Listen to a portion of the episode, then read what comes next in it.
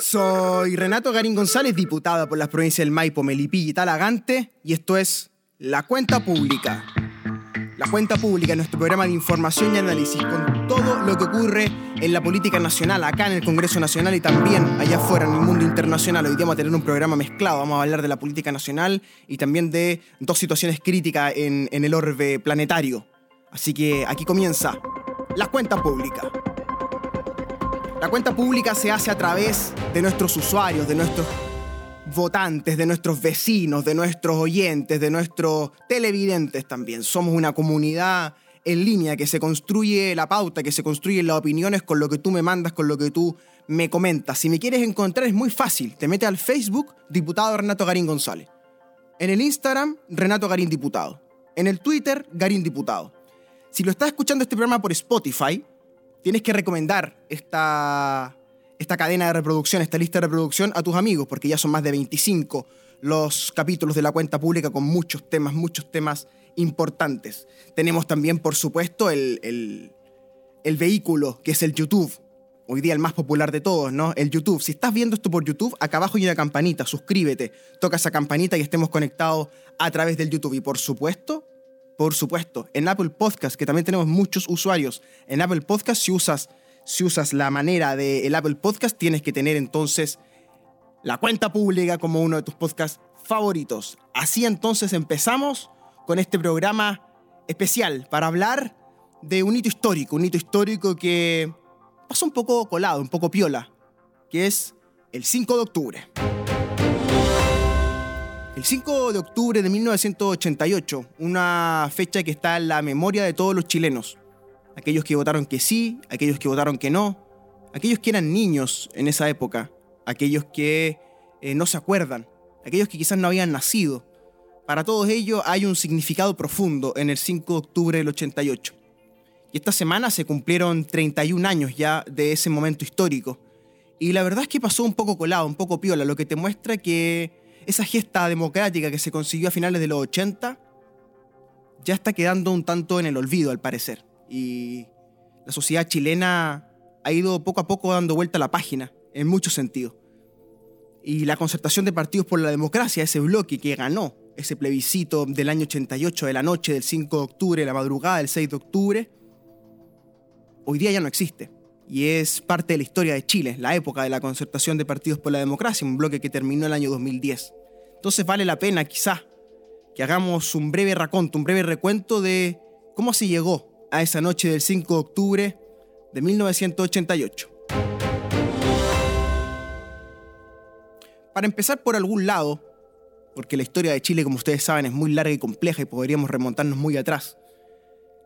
Sabemos que la dictadura militar comenzó con un golpe de Estado la mañana del 11 de septiembre del 73, el martes 11 de septiembre del 73 la aviación y el ejército tomaron control de Santiago, la aviación bombardeó el Palacio de la Moneda, la casa de Tomás Moro del presidente Allende. Luego de eso, Augusto Pinochet y otros tres generales tomaron el poder mediante una junta militar.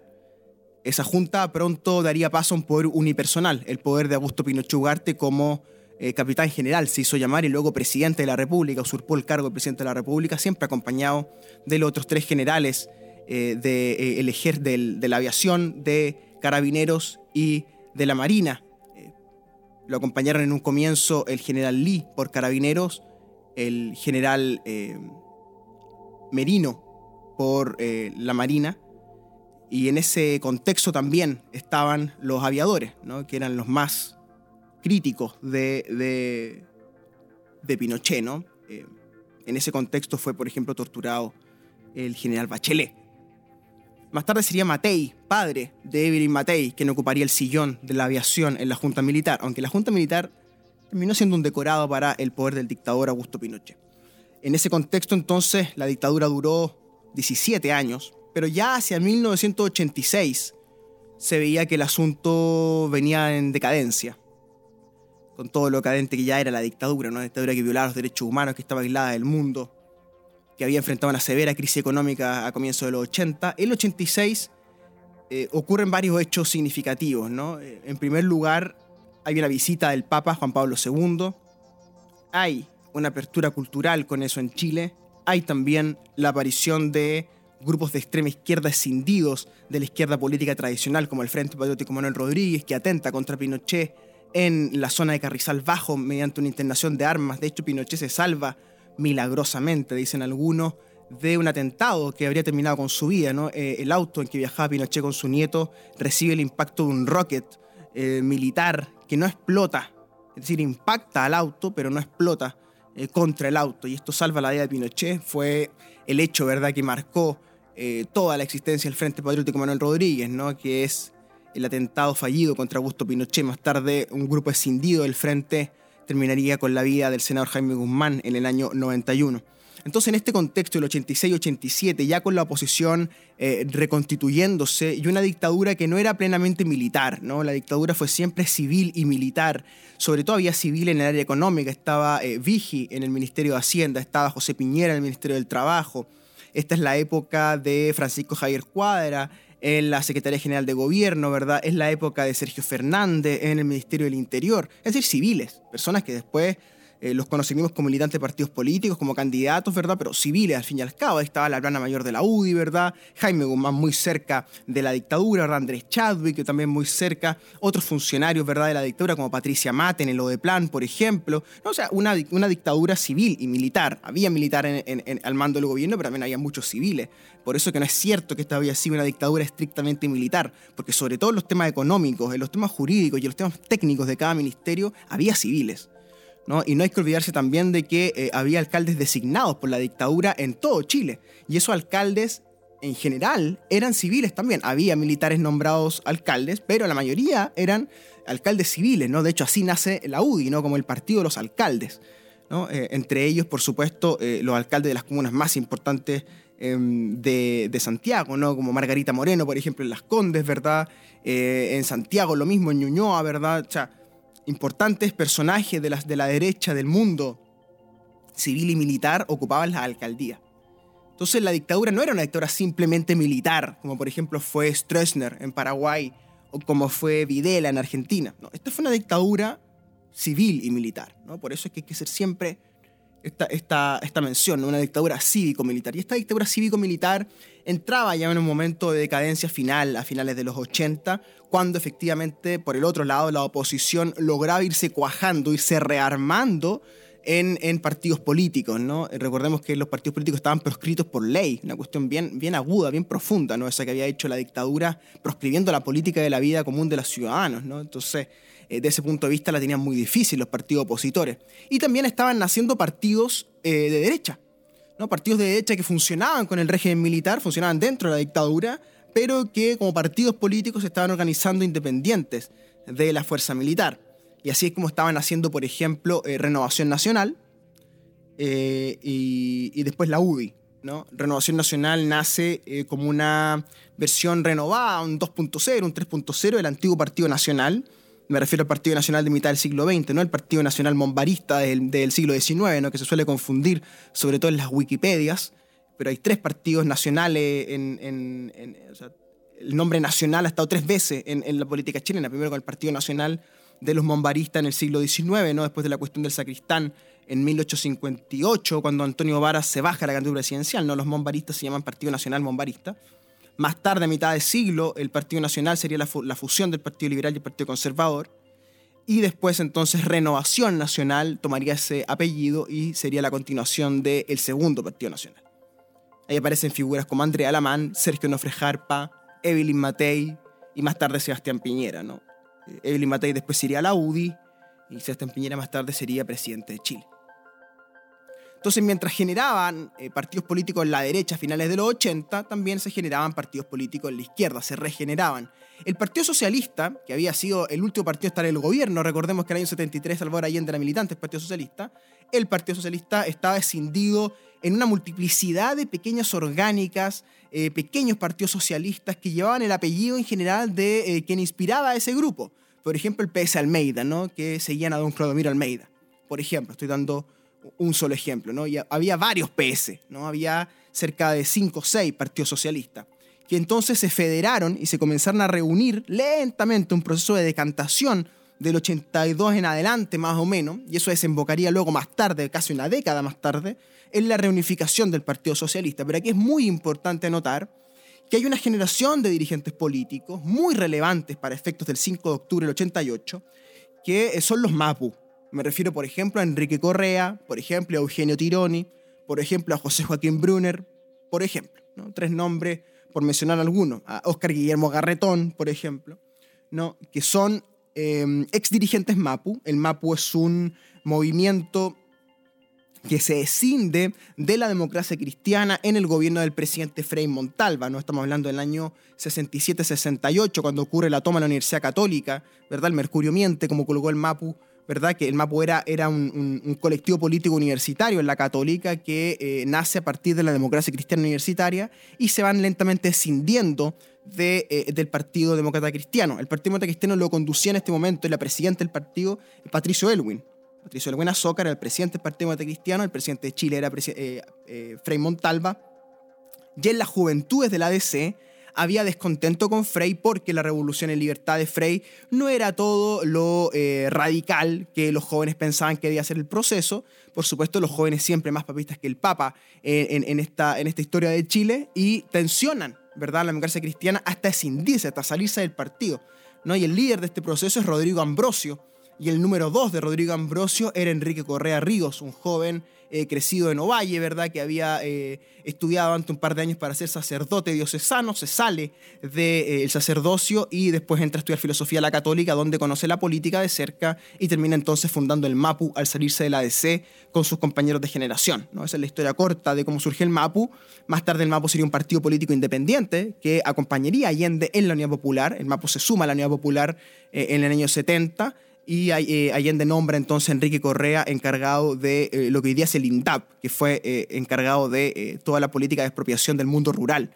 Todo esto bajo el ministerio de Jacques Chonchol, ministro de Agricultura, otro destacado Mapu también. ¿No? Y junto con el Mapu entonces también se separó de la DC en ese momento la izquierda cristiana y otros grupos que son de inspiración marxista y de inspiración católica a la vez, que es algo muy común en los 60 y los 70, ¿no? que son los movimientos de la teología de la liberación.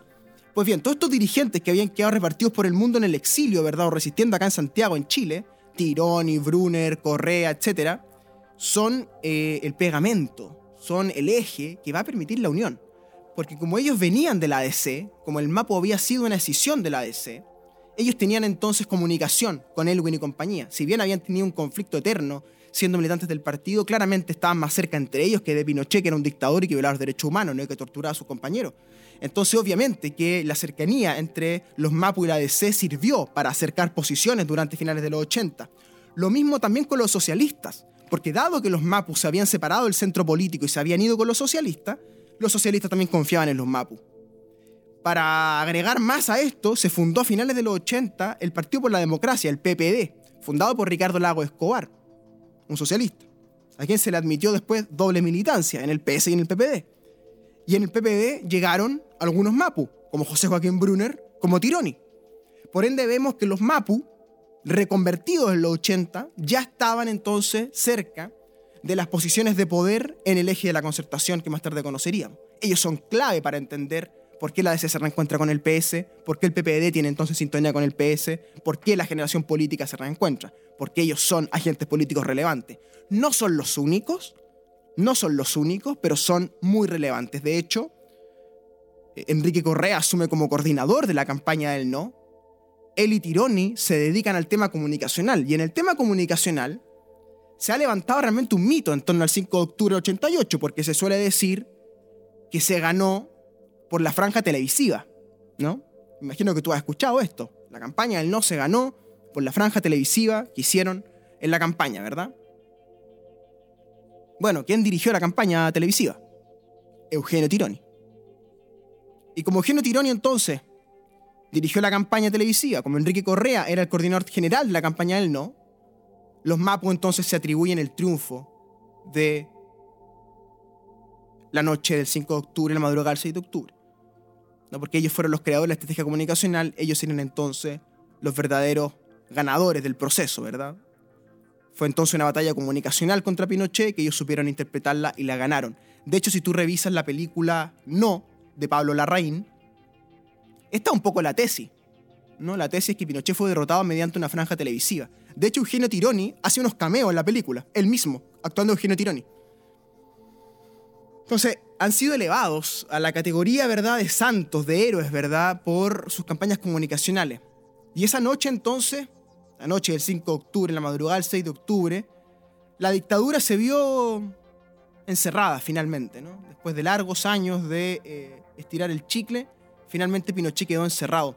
Pero el encierro en el cual quedó Pinochet es bastante curioso porque, si bien tuvo que admitir el resultado y entregar el poder, porque si no, a ver, tenía dos opciones Pinochet, ¿no? Por un lado, él podía decir traición, el pueblo de Chile me traicionó, por ende, aquí no hubo ningún plebiscito, señores, seguimos gobernando nosotros por la arma y nadie por lo parado. O bien aceptar el resultado. Pero el problema era que si él no aceptaba el resultado, quedaba ante todo el mundo como un dictador, ¿verdad?, latinoamericano típico, ¿verdad?, como un gorila. Al aceptar el resultado, él se viste como demócrata. ¿no? Y esto es un poco la trampa la cual cae Pinochet. Por eso pierde el poder. Y del otro lado, la concertación, la izquierda, el mundo opositor, también queda atrapado.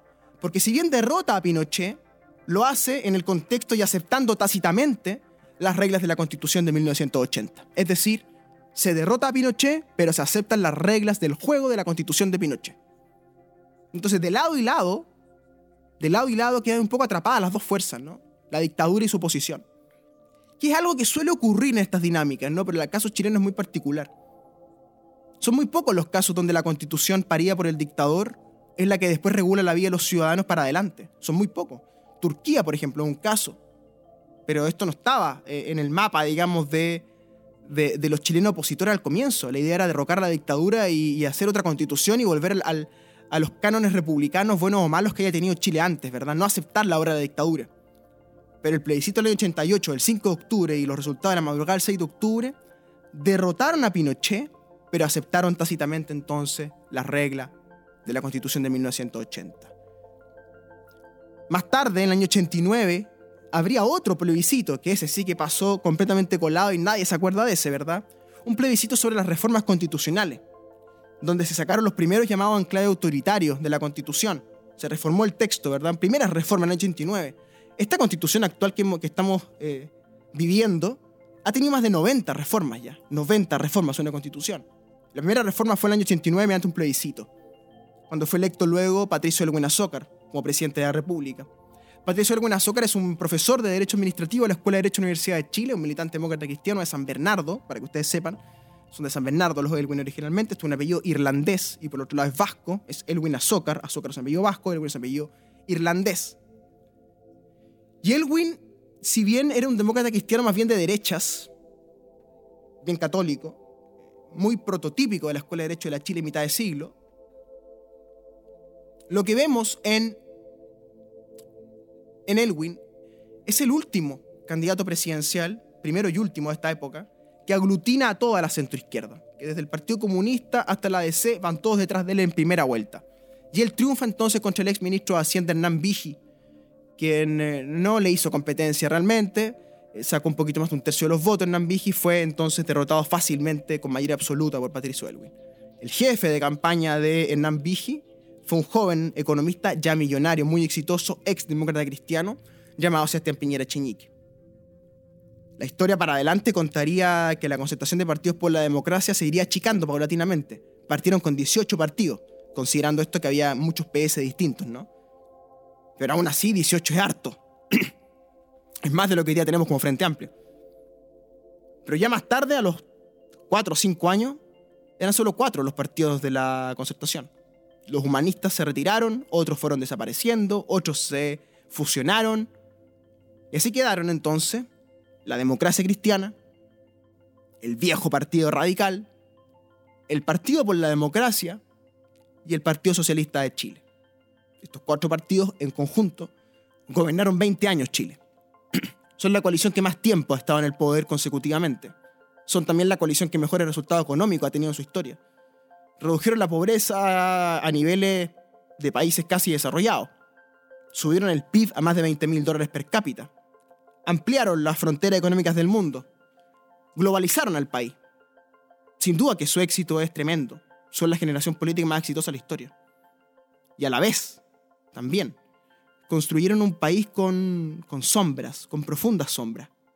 Un país que no logró sanar sus heridas respecto de las violaciones de derechos humanos, salvo en algunos casos muy puntuales. Todavía se buscan más de 3.000 desaparecidos que quizás nunca serán encontrados. Cuerpos que fueron arrojados al mar, cuerpos que fueron hechos explotar con dinamita. El país conoció el informe Retic, el informe Valech, luego con, con, con gran detalle, ¿verdad? No, las torturas, los tormentos que se aplicaron a ciudadanos chilenos. Lo que vendría después sería incluso peor. La misma concertación se vio obligada a ir a buscar al dictador, a Pinochet, a Londres, donde fue detenido por orden de un juez español, Baltasar Garzón, precisamente persiguiendo delitos de lesa humanidad. Toda esa historia, la historia de la concertación, la historia larga, quizás da para, para otro programa.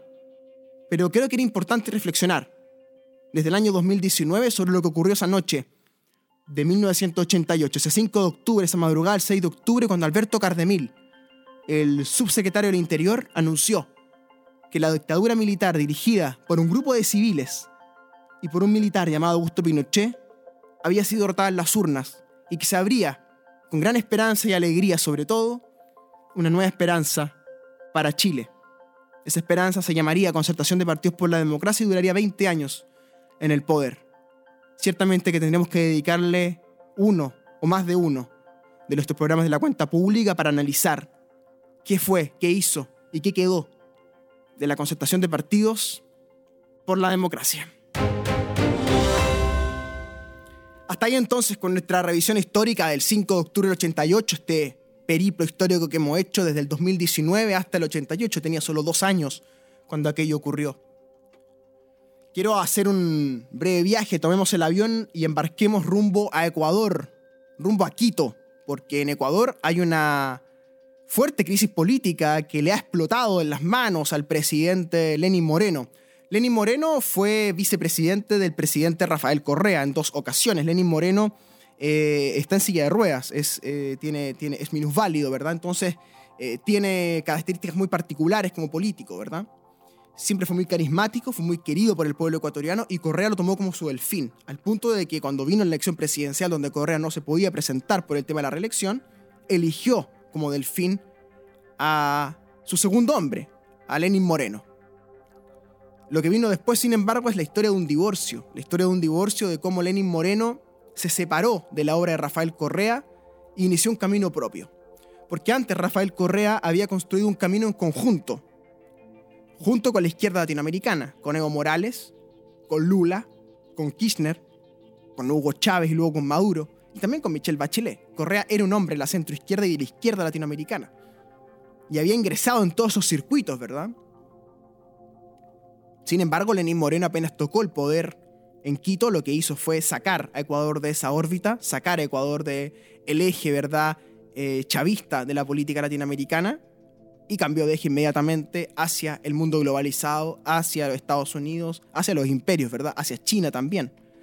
Em, consiguió, de hecho, un inmenso eh, préstamo de China que se hizo cargo prácticamente de la deuda externa de Ecuador, al menos de los intereses, más de mil millones de dólares, lo que para Ecuador es mucho dinero, porque el dinero siempre hay que verlo en proporciones, ¿verdad?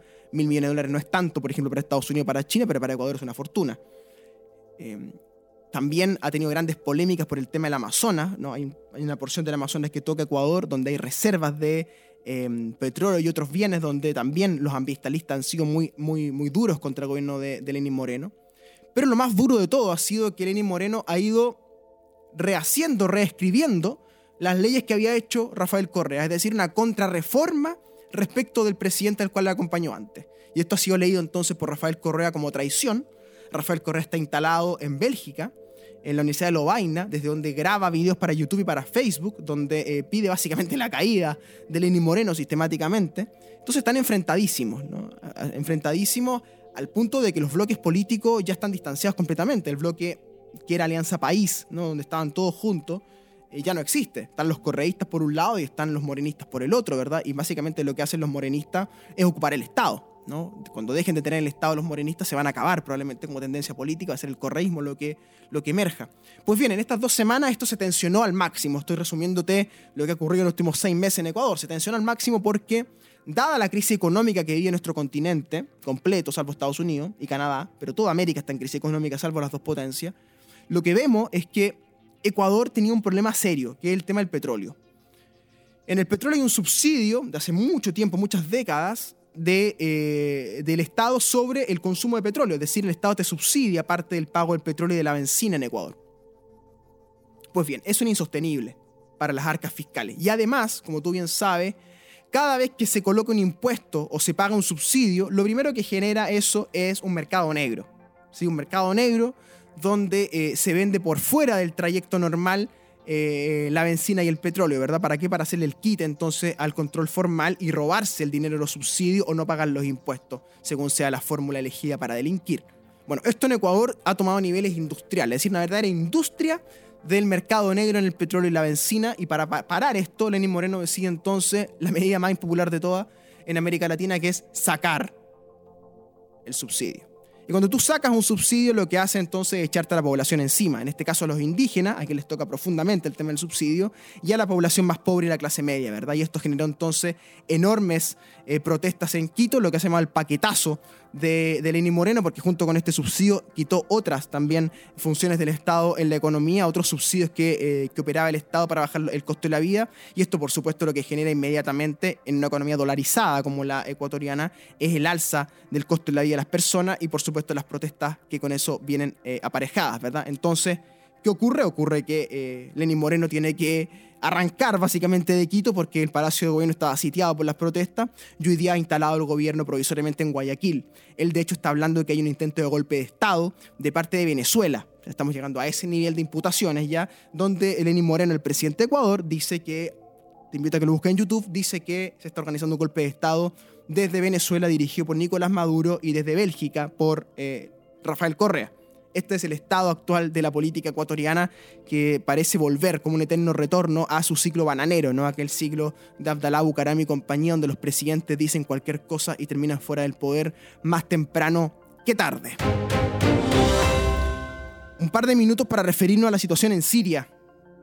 Hay que también hacer un especial quizás sobre Siria, porque en Siria hay una guerra que se extiende ya hace casi una década para derrocar a Bashar al-Assad y eso ha enfrentado a las grandes potencias del mundo, especialmente a los rusos y a los americanos. Ocurrió que esta semana, este fin de semana, eh, los turcos, eh, liderados por el presidente, guion dictador eh, Erdogan, Rashid al-Erdogan, tiene la decisión política más dura que hemos visto en esta última época, que es bombardear e invadir militarmente por tierra una zona de Siria en la frontera turca contra los kurdos, ¿no? contra lo que se llama el Kurdistán, que supuestamente estaban protegidos por los Estados Unidos, dado el conflicto ¿verdad? que hay en, toda esa zona de lo que se gatilló por Afganistán, ¿verdad? Y toda la crisis de las invasiones que ha hecho Estados Unidos en esa zona del Medio Oriente. Pues bien, pese a que suponía que el Kurdistán en Siria estaba protegido por los gringos, los turcos, que son aliados de los gringos, igualmente bombardearon y les pasaron por arriba en un par de asentamientos, lo que va a recrudecer el conflicto en esa zona. Y estamos a la espera de si acaso los rusos o los chinos dicen algo o toman alguna represalia en corte de Turquía, porque eso tocaría directamente entonces los intereses de los Estados Unidos. La guerra de Siria parece que va a recrudecer, parece que se va a hacer cada vez peor y parece que entonces las grandes potencias no reflexionan sobre la gravedad de lo que está ocurriendo ahí, donde hemos visto uso de armas químicas, grandes bombardeos, invasiones por tierra y violación sistemática de los derechos humanos.